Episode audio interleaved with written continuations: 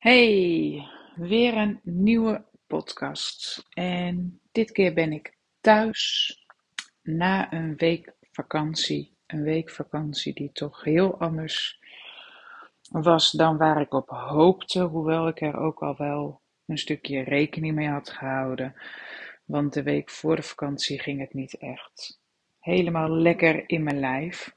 En uh, dat was al een tijdje zo, maar het werd niet echt beter. En mijn vorige podcast ging daar ook over dat er een zenuw bloot was gelegd. En uh, nou, de pijn is uh, veranderd, veranderde eigenlijk continu. En uh, is ook heel heftig verergerd. Um, waarschijnlijk door het skiën. Het uh, skiën ging goed. Ik had geen pijn bij het skiën. Alleen het zitten en staan en liggen daarna was zeer problematisch. Waarbij ik het gevoel had dat er overal in mijn linkerbeen uh, continu messen gestoken uh, werden. En ja, die pijn die trok niet echt weg. Dus het was allemaal heel fijn dat skiën, maar ik voelde aan alles dat, uh, dat ik dat niet meer moest doen. En op een gegeven moment werd de pijn zo, uh, bleef de pijn zo erg en op zoveel verschillende plekken, dat, uh, nou, dat we naar de dokter zijn gegaan. En dat ik andere medicijnen heb gekregen en onder andere daardoor uh, nou, ging de messteken weg. En uh, nou ja, was de pijn in die zin draaglijk. Uh, de medicijnen ben ik het deels aan het afbouwen, omdat ik het gevoel heb dat het best wel heel erg goed gaat, behalve dat ik gewoon heel erg moe ben.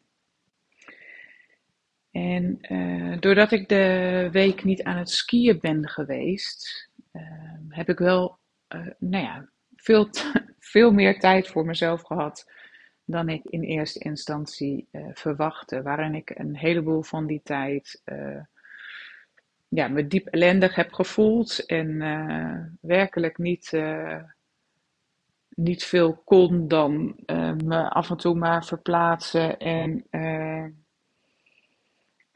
daarbij te hopen dat het staand beter zou gaan of uh, zittend beter zou gaan of liggend beter zou gaan. Waarbij ik uh, af en toe een suffe film heb aangezet om uh, ja, mijn gedachten een beetje te kunnen, ja, te kunnen stroomlijnen in een andere richting. Als het wat beter ging, heb ik ook gelezen. Ik heb ook podcasten geluisterd.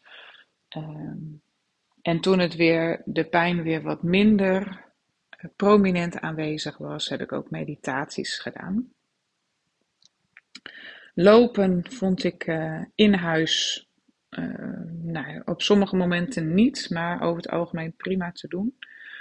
Alleen buiten was dat niet te doen, want dan moest ik ofwel naar beneden ofwel omhoog. En uh, ja, aangezien mijn Achillespees toch en mijn kuit ehm, bijna de hele tijd enorm strak stonden en uh, enorm veel pijn daar was, uh, was dat weinig, ja, weinig ontspannend. En uh, nou ja, ik ben op een gegeven moment uh, toch wel weer dieper gedoken in, in dat besef van ja, welke zenuw is blootgelegd en waarmee heb ik mijzelf te veel belast. Waarmee heb ik dus mezelf de druk om me te bewijzen te veel opgelegd, te hard geweest voor mezelf. En ja, gedurende deze periode dat mijn rechterbeen dus zo storend is, ben ik er ook wel weer bewust van dat mijn rechter en mijn linkerbeen zo'n enorme uh, verbinding met elkaar hebben. Um, om een voorbeeld te geven, uh, soms was ik heel goed in staat om wel mijn linkersok, dus aan het pijnlijke been, aan te doen, maar kon ik dus absoluut niet mijn handen in de buurt van mijn rechtervoet krijgen. Terwijl ik die wel omhoog kon uh, bewegen, maar zodra mijn rug uh, uh, naar, naar voren ging buigen om met mijn handen bij die voet te komen, dat er dan dus ja, die, die, dat, dat snoer, dat koord van mijn billen tot mijn grote teen eigenlijk zo enorm aangespannen werd dat het me, me, me de adem benam. Ja, toen dacht ik, ja, linkerbeen, dat staat dan toch meer voor voelen. Rechterbeen voor ratio. Hoe, in hoeverre is dat in balans? Uh, nee, je linkerbeen is ge. Uh, sorry, ik zei het volgens mij net verkeerd. Je linkerbeen is gerelateerd aan je rechter hersenhelft. En je rechter hersenhelft is veel meer dat voelen. Dus uh, linkerbeen is voelen, rechterbeen uh, ratio. Maar het was dus ook heel erg de connectie tussen boven en onder. Um, hè, want als ik mijn bovenlichaam gewoon gestrekt hield, kon ik mijn linker en mijn rechterbeen best wel uh, buigen en omhoog brengen. Maar zodra er dus een buiging ontstond, daar ergens in die rug, dan, ja, dan raakte het die beknelde zenuw, waar dan ook. Hè, de dokters zijn ervan overtuigd, of in ieder geval de dokter in Italië is ervan overtuigd dat het uh, inderdaad een, een hernia was bij mijn, uh, ergens bij mijn ruggraat, bij de discuswervels of zo. Terwijl ik zelf toch veel meer het gevoel heb dat er in mijn rug vrij weinig aan de hand is, maar dat het veel meer in mijn bekken-heupengebied uh, ontstaat. Nou doet dat er op zich niet zo heel erg veel toe misschien. Maar goed, dat boven-onder als dat dus bij de beweging betrokken was, dan, ja, dan had dat dus ook een, vrij sterk uitstralend uh, gevolg in mijn linkerbeen. En waarbij het boven toch ook meer het denken is en onder het zijn, het, het geaard zijn. Um, maar op een gegeven moment heb ik een uh, een, een soort meditatie gedaan. En die meditatie was klaar en het was mooi. En ik had ook echt het gevoel dat ik weer een stuk spanning, pijn, stress in mijn been los had kunnen laten. Waardoor ik weer naar een niveautje meer ontspannen toe kon gaan. En toen opeens kwam in één keer de uitspraak: uh, naar boven. Oeh, meid, wat heb, je, wat, wat heb zij een kromme benen? Een uitspraak die uh, gedaan is toen ik als klein meisje uh, ergens mijn intrede deed. Ik denk in het geboortedorp van mijn vader, in Rijnsburg of Oostgeest, ergens in die regio. waarbij ik met enorme O-beentjes liep. En die uitspraak is meerdere keren herhaald bij ons in, in mijn ouderlijk gezin. Um, en dat kwam opeens naar boven en ik dacht, hoezo? Het, is geen enkele aanleiding. Um, en dat bleef een beetje zo rondzingen in mijn hoofd. En op een gegeven moment dacht ik, weet je, ik google gewoon op. Ik, ik ga eens even zoeken naar um, uh, wat, is, uh, wat, wat zeggen O-benen? Nou, en voordat ik je daar helemaal uh, het, het, het, naadje van de kous, weet je, als je dat interessant vindt, google er zelf eens op. Maar ik kwam een document tegen en daarin stond dat je, als je O-benen hebt, dat je eigenlijk een stukje zelfbescherming mist. Dat, dat je knieën, zeg maar, je bekkengebied eigenlijk niet helpen te beschermen. En dat het dus onzekerheid geeft. En dat uh, maakt dat je je eigenheid eigenlijk niet helemaal ehm, naar buiten durft te, aan de buitenwereld durft te tonen. Dat je dat inhoudt, je eigenheid en je zelfexpressie. En ik had op, uh, in, die, in die week ervoor had ik al een beetje het idee van het probleemgebied zakt steeds een beetje meer af. In het begin was het heel erg, uh, de week voordat we op vakantie gaan, waren, het heel erg in mijn bil en in mijn bovendijbeen. En uh, deels was het alsof ik daar een enorme uh, bloeduitstorting had, waardoor je je lichaam, je, dat stuk van je lijf enorm zwaar en pijnlijk aanvoelt. Het leek ook wel of het enorm opgezwollen was. De, de, de, het vel er heel erg strak omheen stond en dat het heel erg naar beneden trok, wat een misselijkmakend uh, gevoel gaf. Er zat iets in mijn uh, heup, bekken, bil, wat maakte dat ik absoluut niet meer op mijn fietszadel wel kon zitten, maar niet meer de fietsende beweging kon maken, omdat ik daardoor steeds zo'n steek, enorme steek kreeg.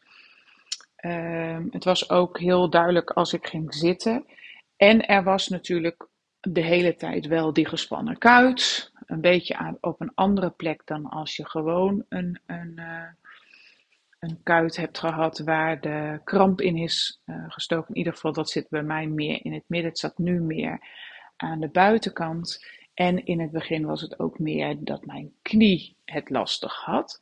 Maar in de loop van de week verschoof het steeds meer naar beneden. Die, uh, die grote plek op mijn dijbeen uh, werd steeds minder aanwezig. Ik kon ook steeds weer beter op mijn zij liggen.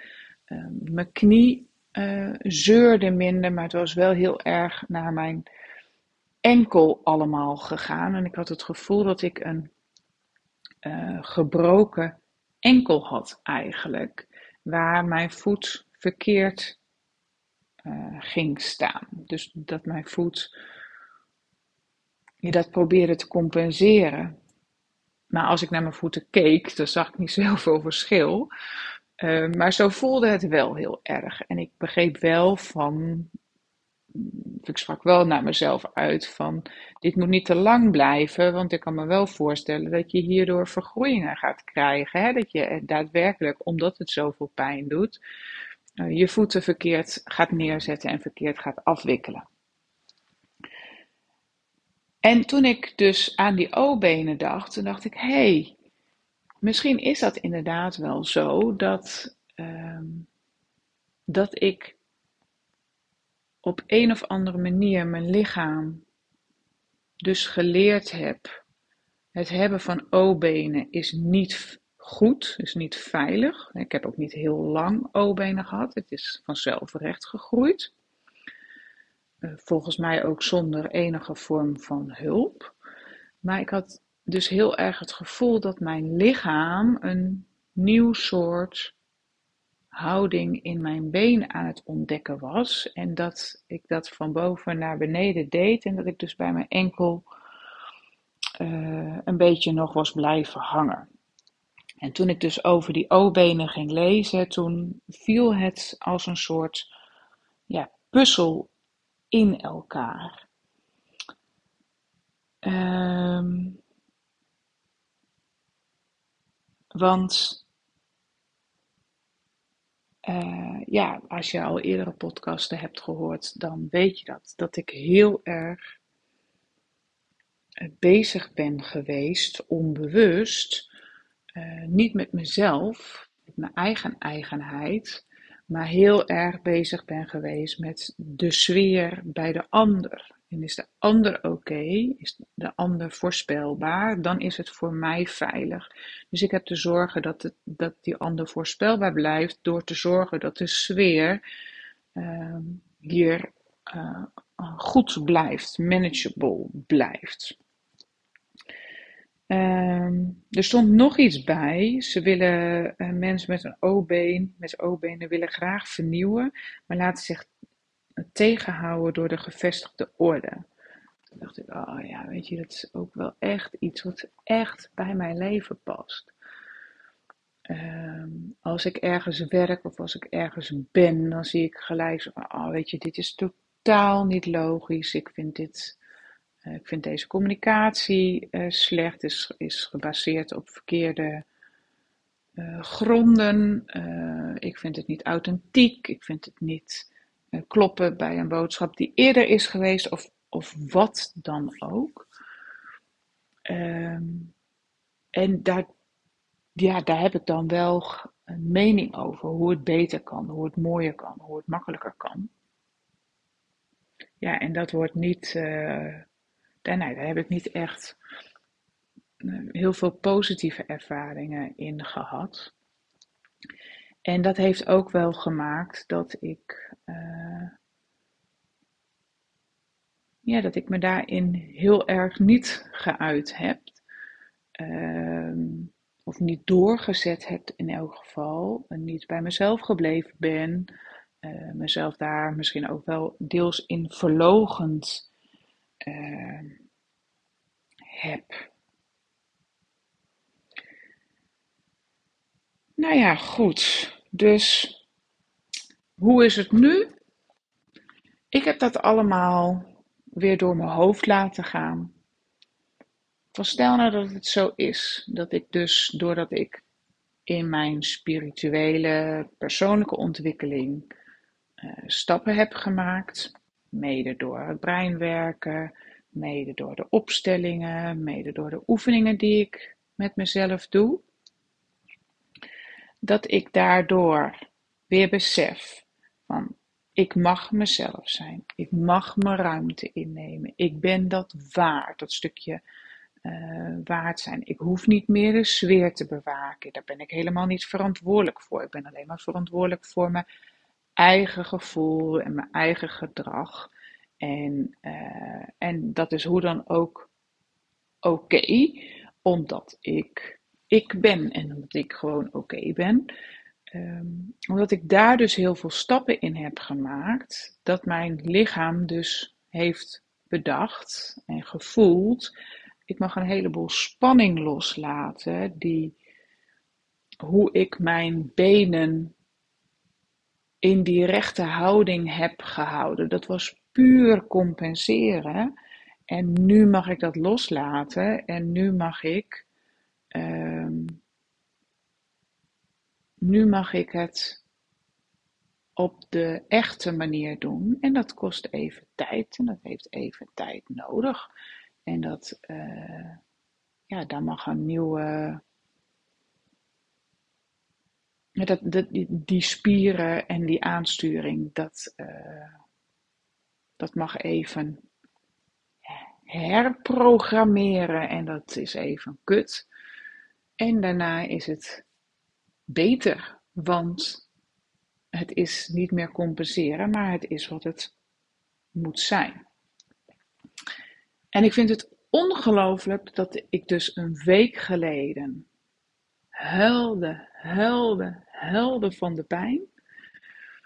En dat ik nu eigenlijk weer zoveel lekkerder in mijn vel zit. Dat ik uh, gisteren ontdekte dat ik weer gewoon kon fietsen. De heenweg moest ik nog eventjes afstappen, omdat de spanning in mijn Achillespees en mijn kuit toch wel een beetje nou, naar, naar naar begon te gaan. Uh, daarna ging het beter. De terugweg hoefde ik niet af te stappen, smiddags ook helemaal niet. Ik voel nog wel echt een gespannen kuit, maar mijn Achillespees is vandaag ook echt gewoon weer een heel stuk rustiger. Uh, dus de, het, het opzoeken van symbolische betekenissen en associaties die bij me opkomen. Uh, en dus dat stukje intuïtie daarin volgen, die ik uh, uh, ja, tot mij laat komen en die serieus te nemen. Ik denk dat dat een heel groot gedeelte van mijn proces heel erg goed doet. En als ik dan bedenk hoe ik mm, afgelopen zondag nog pijn voelde bij het zitten. En niet echt pijn schaal van 8. Uh, op de schaal van 0 tot 10 op cijfer 8. Maar wel gewoon, hé, hey, uh, het wordt irritant, ik moet gaan verzitten. Uh, wat je natuurlijk altijd hebt, maar ehm, nu zit het op zulke andere punten in mijn lijf. Dat dat gewoon nieuw en anders is. En, ehm, en ook wel meer op de schaal van pijn en niet op de schaal van ongemak, zeg maar. En dat ik dan nu alweer hier zo sta, ja, dan ben ik ongelooflijk dankbaar. En uh, zelfs vanmorgen schoot het door mijn hoofd van, oh, ik had samen jezelf misschien helemaal niets af moeten zeggen. Maar goed, dat heb ik al gedaan. En uh, dat is ook oké. Um, want als ik dat weer ga beginnen, ga ik dat. Uh, als, ik zeg als, maar dat is meer in de zin van als ik moet nog data prikken. Maar op het moment dat ik dat ga beginnen, ga ik dat uh, doen in een iets ander tempo. Dus niet vier weken achter elkaar, maar uh, vier keer en dan uh, een maand of zo ertussen. Zodat het ook gewoon beter in te plannen is voor mensen die daarmee bezig willen, samen met mij, die deze reis samen willen maken. Nou ja, goed. Dus um, ja, genoeg gekletst, denk ik. Er is een zenuw blootgelegd. Ik heb durven voelen. Ik heb uh, de structuren van mijn eigen fundament eigenlijk aan durven kijken van uh, wie is zichtbaar voor de buitenwereld en wie is er werkelijk in mezelf. Ik heb naar mezelf durven luisteren in dit proces. Uh, ik heb me relatief weinig gericht naar de verwachtingen van anderen. Ik heb gewoon meer in mezelf uh, gevoeld en uh, ja, en weer uh, stappen gezet naar een mooier en betere versie van mezelf. Dus daar ben ik heel blij en dankbaar voor. Misschien zit jij zelf ook wel in zo'n proces dat je ja, dat jij uh, iets ja, voelt in je lichaam aan klachten of uh, in een onderstroom het gevoel dat je ergens ja, geremd wordt in de stappen die je zou willen nemen, voel je dan heel erg welkom om dat met mij samen te gaan onderzoeken. En uh, nou ja, dat voel je heel erg welkom. Ik hoop dat het een beetje te volgen was. Nou, en zo niet, dan niet. Uh, misschien is het de volgende keer wel weer veel duidelijker. Bedankt voor het luisteren en uh, heb een hele, hele, hele fijne dag.